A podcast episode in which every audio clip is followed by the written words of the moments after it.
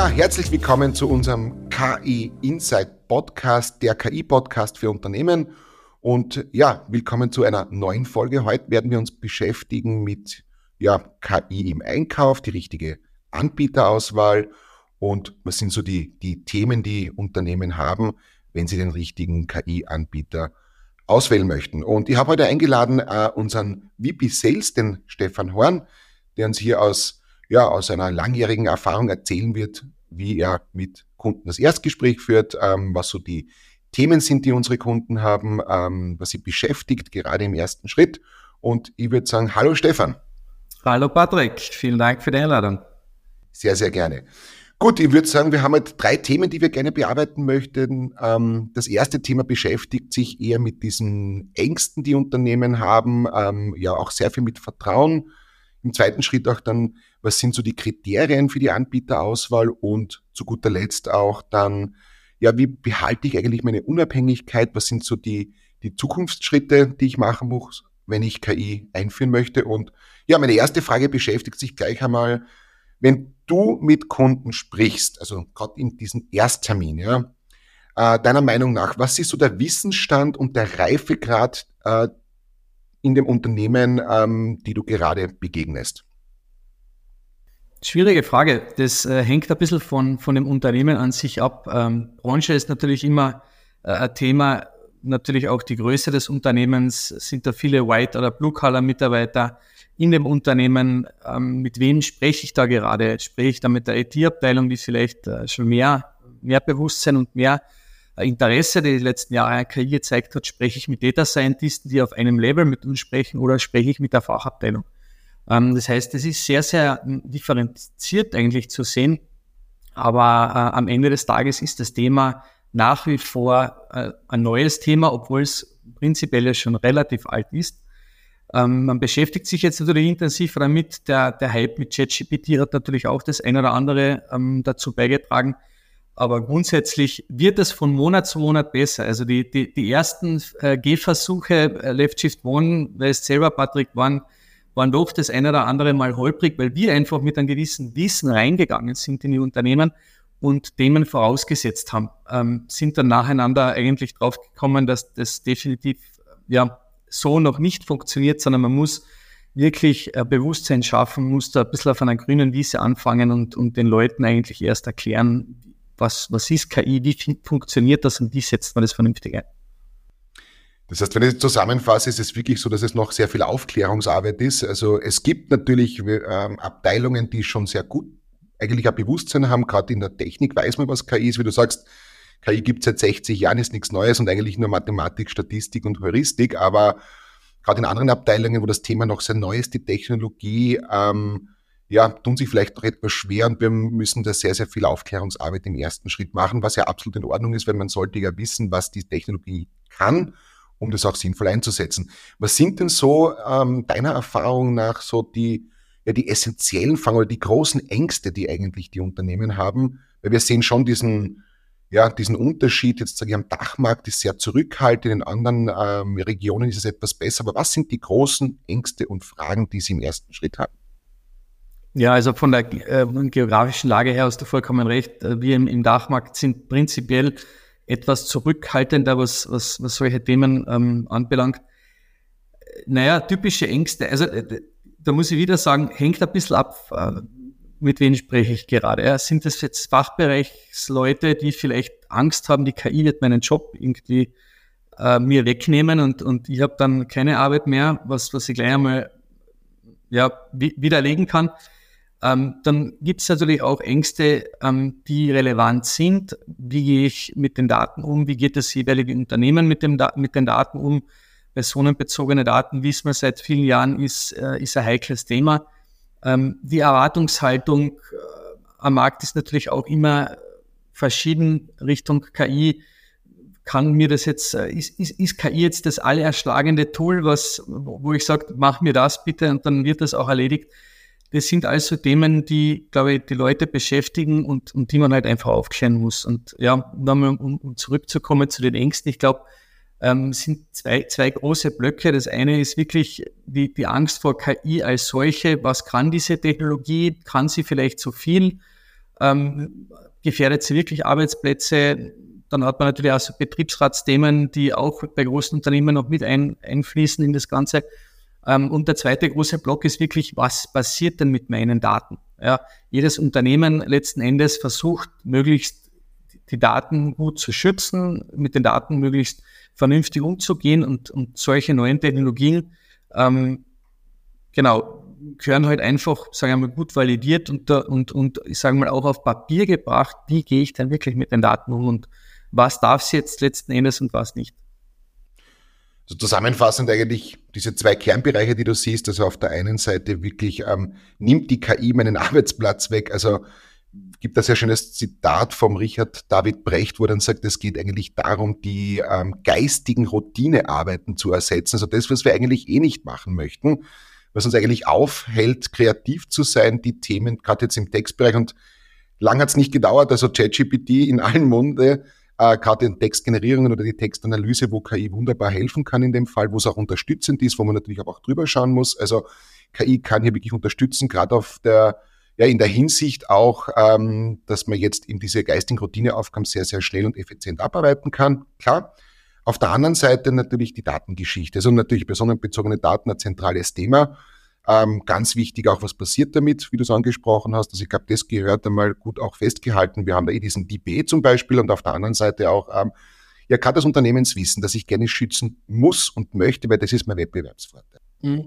Verändert sich aber glücklicherweise auch die letzten Monate schon in eine sehr positive Richtung. Also das ist auch wieder einfach ein Prozess, äh, den, den wir am Markt sehen. Also zu Beginn war das war das noch, äh, da haben die Leute noch viel, viel mehr. Ähm, wir haben Zurückhaltung gezeigt und um, um nicht Angst zu sagen, geht mittlerweile auch schon viel besser. Man muss den Kunden einfach ein bisschen an der Hand nehmen und mit der Erfahrung einfach, ähm, ja. Das heißt, du sagst jetzt im ersten Schritt, im, wie gesagt, wenn wir da sprechen, ist einmal wirklich aufzuklären, ähm, zu sagen, ähm, so und so funktioniert das kann die Technologie, wir schützen ähm, die Daten in dem Fall oder manchmal ist es auch gewollt so, dass wir personenbezogene Daten verwenden, um, sage ich, ja, Chain Prediction oder andere Themen zu machen. Aber eben immer ein Auge darauf zu haben und den Kunden wirklich aufzuklären und zu sagen, das ist es und so funktioniert's und das passiert wirklich. Also diese Transparenz eigentlich zu schaffen. Das ist so der erste Schritt, den man, glaube ich, ganz gut machen muss, um einfach die Ängste zu nehmen, oder? Absolut, ja. Super.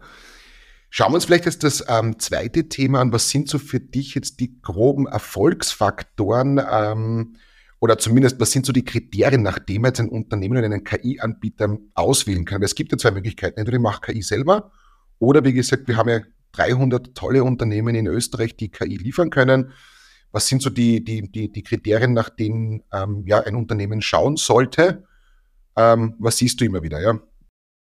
Ja, gibt es auch mehrere. Also wenn ich mich jetzt in die Rolle eines Kunden versetzen würde, dann, dann würde ich mir zumindest einmal einen Anbieter ansehen, der, der das ein oder andere Logo auch äh, als Referenz zur Verfügung hat. Äh, das ist, ist wäre für mich zum Beispiel auch wichtig, das sehe ich auch tagtäglich in meinen Gesprächen.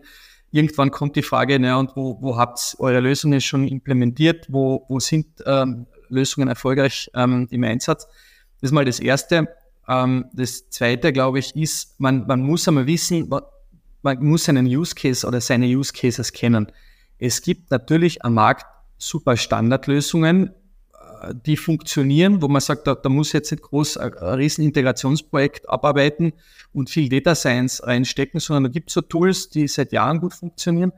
Dann gibt es aber auch Prozesse und, und repetitive Arbeiten, ähm, die, da gibt es einfach keine Standardlösung. Und da muss man sich halt anschauen, okay, welche Anbieter am Markt können ähm, gewisses Customizing und Service mitliefern, um mir Trittsysteme anzuhängen, um, ich sage mal, Data Science Expertise auch mit, mitzuhaben im, im, im Gesamtpaket, um einfach auch äh, in, mit meinen Daten was Vernünftiges anfangen zu können. Wir wissen alle, ähm, äh, KI lebt von, von Daten und, und zu 90 Prozent von Kundendaten. Sprich, die, die muss man natürlich auch einmal analysieren können, muss, muss wissen, was für Potenzial liegt da drin. Das heißt, muss man eigentlich ein Gesamtpaket anschauen, brauchen einen, einen Anbieter, der ähm, einerseits Expertise mitbringt, Kunden äh, Referenzen schon hat, erfolgreiche Projekte umgesetzt hat und Lösungen im Einsatz hat und ich als Kunde muss mir anschauen, okay, ist das eine Standardlösung, ist es keine? Gehe ich mit einem Partner, der vielleicht äh, Data Science Expertise, Integrationsleistungen auch liefern kann?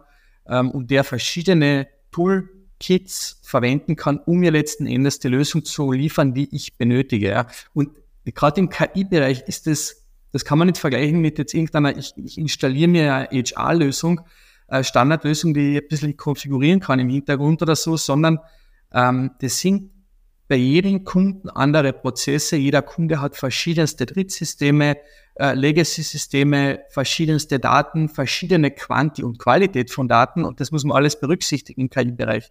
Und, und je nach Komplexität des Use Cases muss man das auch einstellen. Also der Anforderungskatalog an ein KI-Unternehmen, glaube ich, kann man nicht einfach so in Stein meißeln und das als Template weitergeben, sondern man muss sich selber einfach anschauen, was habe ich für Anforderungen und wie kann mein Partner oder wie kann ich mir am besten einen Partner aussuchen, der, der diese Anforderungen leisten kann. Aber wie gesagt, das ist, ist schon ein klein wenig komplex auch bei der Auswahl. Das heißt, wenn ich zusammenfassen kann, also einerseits haben wir Standardlösungen, wahrscheinlich auch sehr für sage ich, einfache Anwendungsfälle, also die sehr schnell gehen, wo man sagt, okay, man macht da kleine, kleine KI-Implementierungen, die mir schnell helfen können. Wenn ich jetzt wirklich mit einer KI-Strategie starte oder generell äh, KI als äh, Querschnittsdisziplin einsetzen möchte, ist halt jedes Unternehmen ein wenig anders. Und da sollte man halt dann schauen, ähm, bei der Anbieterwahl, dass er letztendlich von Anfang an eigentlich bis zum Schluss begleiten kann beziehungsweise auch schon die Erfahrung haben. Jetzt frage ich dich nur ganz ehrlich aus deiner Erfahrung ganz am Anfang bei uns auch bei Left Shift One, ähm, weil du sagst, ja, es ist natürlich super, wenn man Logos hat und Referenzen hat. Wenn man als junges Unternehmen startet, ist genau das, was man nicht hat. Wir haben jetzt glücklicherweise einige Logos. Aber ähm, würdest du das immer ausschließen, wenn man keine Logos hat? Oder ist es schon wichtig? Also wie siehst denn du das? Muss man ganz ehrlich sein. Das ist noch eine recht junge Technologie.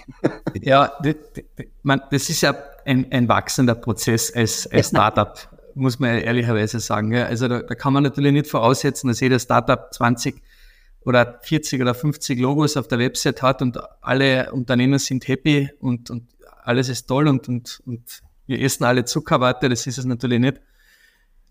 Äh, ich sage einmal, du, du musst halt als Startup wahrscheinlich irgendwo auch das Quäntchen Glück haben, dass zu Beginn Leute, die einfach vertrauen und den, den Mut und die, die, den Innovationsgeist haben, um mit dir was zu machen. Und dann wächst du ja da irgendwie rein, dann hast ein Logo, dann hast zwei, dann hast drei, dann hast zehn Projekte und, und, und zehn Leute sind zufrieden. Du weißt selber, Patrick, wir sind das ein oder andere Mal auch auf die Nase gefallen zu Beginn.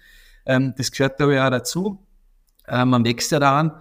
Und äh, irgendwann hat man halt ein bisschen mehr äh, auf der Website herzuzeigen und dann, dann flutscht es natürlich leichter. Aber der Start ist natürlich immer etwas schwieriger und ich kann natürlich nur jedem Unternehmen auch empfehlen, mit einmal mit Startups zusammenzuarbeiten, die vielleicht noch keine 10, 20, 30, 40 Logos auf der Website haben, weil die ja genauso innovativ und, und teilweise sogar innovativer sind, die andere äh, super Lösungen haben, die, denen muss man halt auch einmal die Chance geben. Äh, und man kann ja mit einem kleinen Projekt starten. Wir predigen ja auch immer bei Left Shift One, KI ist bitte kein Ansatz, wo man sagt, ich gehe in einen Big Bang her und äh, implementiere die Lösung in ein 50.000 Mann Unternehmen und roll das über zwei Jahre aus. Nein, ähm, sowas geht man iterativ an. Äh, das geht man in kleinen Schritten an, überlegt mit, schaut man mal mit, mit wenig Aufwand, wenig Geld, einen Use Case einmal zu beginnen.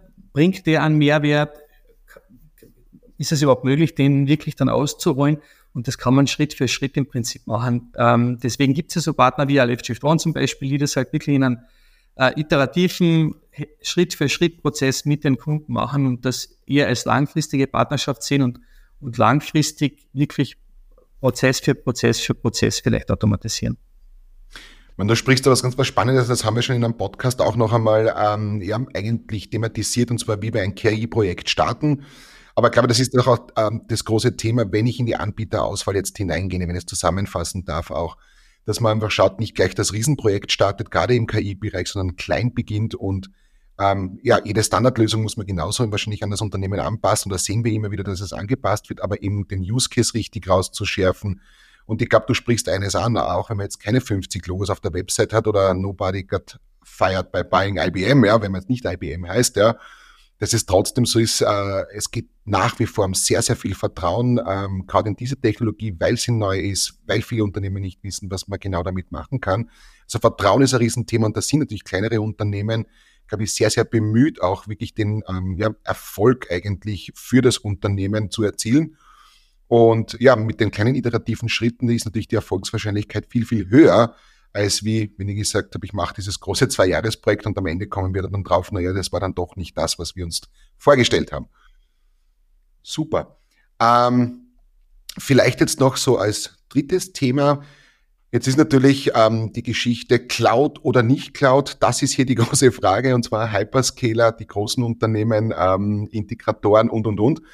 Wie behalte ich mir eigentlich jetzt diese Unabhängigkeit, weil KI ja doch sehr, sehr tief eingreift in Prozesse, sehr, sehr tief auch in die Datenanalyse jetzt eingreift? Ist es jetzt so, soll ich die Cloud verwenden? Ist es on-premise? Äh, wie behalte ich mir als Unternehmen letztendlich die Unabhängigkeit oder wie kriege ich das Wissen auch ins Unternehmen? Wie ist es in dem Bereich? Ja? Unabhängigkeit ist das zentrale Wort hier. Ja, also wenn ich mir das Thema global ansehe, also global im Sinne von ganzes Unternehmen, wie gehe ich mit Cloud und, und on-premise um? ich glaube nach wie vor, dass das uns noch eine, Zeit lang als Hybrid äh, beschäftigen wird und, und begleiten wird, weil jetzt zu sagen, ich gehe jetzt mit allem in, äh, ja, keine Ahnung, in die Azure oder in die Amazon, um jetzt nicht nur eine zu nennen, ich glaube, das ist unrealistisch. Und gewisse Sachen, glaube ich, sollen auch ruhig on-premise bleiben. Man muss sich das halt im Wesentlichen, muss man sich das anschauen und sagen, was, was möchte ich oder wo benötige ich die Cloud? Da geht's, es geht auch darum, gewisse Skalierungseffekte, Performance, die ich in der Cloud halt habe und die ich on-premise vielleicht nicht gewährleisten kann äh, oder nicht garantieren kann als, äh, als IT-Abteilung. Und da muss ich mir halt anschauen, welchen Use Case gebe ich in die Cloud, welche möchte ich on-prem haben. Ein produzierendes Unternehmen, die, die äh, irgendwelche ganz sensiblen Daten in der Produktion analysieren möchte, die möchte es vielleicht nicht in die Cloud stecken. Kann ich auch verstehen. Wir sind das selber eher beratend, weil wenn man natürlich äh, den Kunden da nichts reinreden möchte, prinzipiell ist ja alles möglich. Man, man kann sich seine Unabhängigkeit ja behalten. Und auch wenn man sagt, man geht mit gewissen Lösungen in die Cloud, ich kann ja trotzdem unabhängig bleiben. Du weißt das selber, bei uns, die, die, unsere MyGPT-Lösung ist bewusst so gebaut worden, dass wir im Hintergrund ähm, möglichst rasch und, und effizient und ohne Risiko für unsere Kunden äh, Large Language Modelle tauschen können. Sprich, wir können, können die, die, unsere Flexibilität können wir an den Kunden eigentlich weitergeben. Und, und, und das muss man sich halt als Unternehmen generell äh, im Softwarezukauf ansehen, glaube ich. Was, was möchte ich unbedingt in die Cloud oder, oder vielleicht muss ich in die Cloud nehmen, weil ich die Performance benötige ähm, es ist ja nicht so, dass die, die Cloud was Schlechtes ist. Das schwirrt ja nicht äh, wie eine Wolke da jetzt oben rum und, und keiner weiß, was los ist, sondern die sind ja äh, mittlerweile äh, sehr im Security-Bereich als auch im Datenschutzbereich im europäischen Markt absolut in Ordnung und, und alles auf, auf äh, schwarz geschrieben, auf weißem Papier. Also habe ich da prinzipiell keine Bedenken. Ähm, und gewisse Sachen, wo man halt wirklich sagt, na, trotzdem das Risiko möchte ich nicht nehmen, die lasst man halt on-premise. Also ich glaube, das ist eine hybride Variante, die man sich selbst zurechtlegt. Das ich zusammenfasst, vielleicht ganz kurz, also Cloud oder nicht Cloud, äh, das ist die große Frage. In dem Fall ist es Hybrid. Das heißt, es gibt Anwendungsfälle, die absolut sinnvoll sind, in der Cloud zu hosten. Also gerade, was du angesprochen hast, Large Language Models im Moment, die on-premise zu hosten, äh, übersteigt einfach die Kosten. Die Modelle sind einfach zu groß. Und da gibt es aber mittlerweile auch schon ähm, ja, datenschutzsichere Varianten, also Enterprise-Varianten, wo die Daten nicht zum Retraining verwendet werden, zum Beispiel jetzt im LLM-Bereich. Ist aber genauso möglich und wir sehen es auch bei unseren Kunden, dass wir das on-premise auch installieren und einfach sagen, okay, diese Daten verlassen nicht das Unternehmen. Also es ist wirklich Use Case abhängig.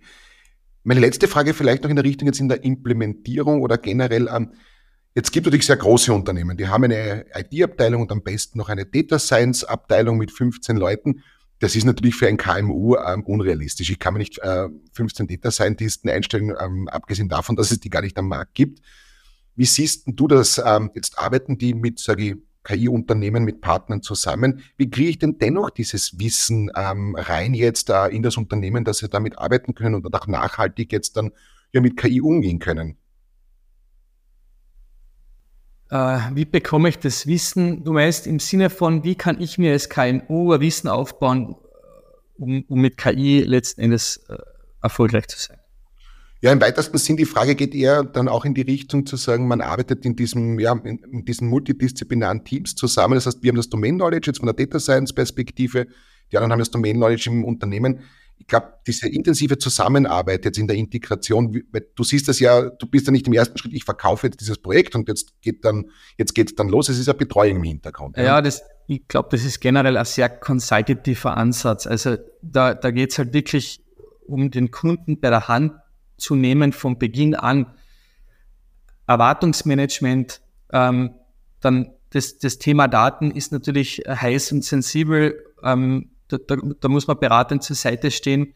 Ähm, generell, wie setze ich wann welche Technologie ein? Ich glaube einfach, dass, dass man sich einen Partner da in, in dem Sinne aussuchen muss, der jetzt nicht nur, nicht nur ähm, gewillt ist, Software reinzuverkaufen und dann möglichst irgendwie eine hohe Lizenz und dann do it on your own, please, sondern einen Partner, der wirklich Schritt für Schritt mit dir geht, Use Case für Use Case abarbeitet, beratend zur Seite stehen kann und die Erfahrungen einfach mit einfließen lässt, die, die er die letzten äh, Monate, Jahre irgendwie im KI-Bereich gemacht hat. Ähm, das ist, glaube ich, der, bei KI der einzige Ansatz. Momentan noch. Vielleicht ändert sich das in, wirklich in den nächsten Jahren so, dass, dass eh jedes Unternehmen weiß, was zu tun ist und jeder hat die schönsten Daten und dann, und dann gibt es einfach Lösungen äh, aller IBM Watson, der war ja auch einmal dafür ausgelegt, dass man halt dann selber irgendwie seine Use Cases ähm, äh, runterklickt und programmiert. Aber das ist es halt aktuell noch nicht. Und deswegen ist es, glaube ich, aktuell sehr, sehr wichtig, wirklich ein Unternehmen ähm, als Partner zu haben, der, der, der einen an der Hand nimmt, so blödser klingt und das wirklich Schritt für Schritt mit einem durchgeht. Und dann baut sich das Wissen ja auch selber auf. Also wenn man dann einen, den ersten, den zweiten, den dritten, den vierten Use Case mit einem Partner zusammen gemacht hat, dann ist es ja ein leichtes, den fünften wahrscheinlich selber zu machen. Ja.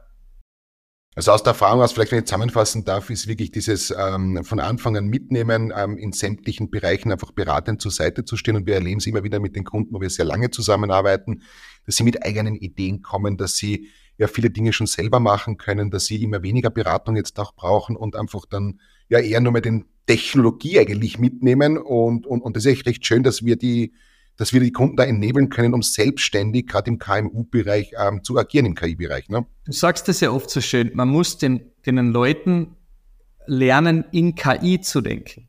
Ja, das sind halt drei, vier Punkte, auf die man acht geben muss und dann purzeln, glaube ich, die Use Cases selber, selber raus äh, und, und irgendwann ist es auch so weit, dass man weiß, okay, was brauche ich jetzt für Tools, was kann ich einsetzen, wo, wo bekomme ich es her? Das wächst dann mit der Zeit, so wie, so wie alles. Ja. Super. Ja, Stefan, vielen, vielen Dank ja, ähm, für, für, deine, für deine Einsichten. Ähm, Gerade im, sage ich, aus dem Sales-Bereich einmal der Perspektivenwechsel, auch im Einkauf. Das heißt, wie finde ich den richtigen Anbieter? Was sind so die Ängste? Ähm, ähm, ähm und was sind so die Bedenken der Kunden? Vielen Dank noch einmal für deine Zeit. Ich Sehr freue gerne. mich auf den, Dankeschön. Ich freue mich auf den nächsten Podcast, wieder KI Insight, der Podcast für Unternehmen. Und ja, ich wünsche dir heute noch einen schönen Arbeitstag. Und ja. Ebenso, danke. Dankeschön, ja.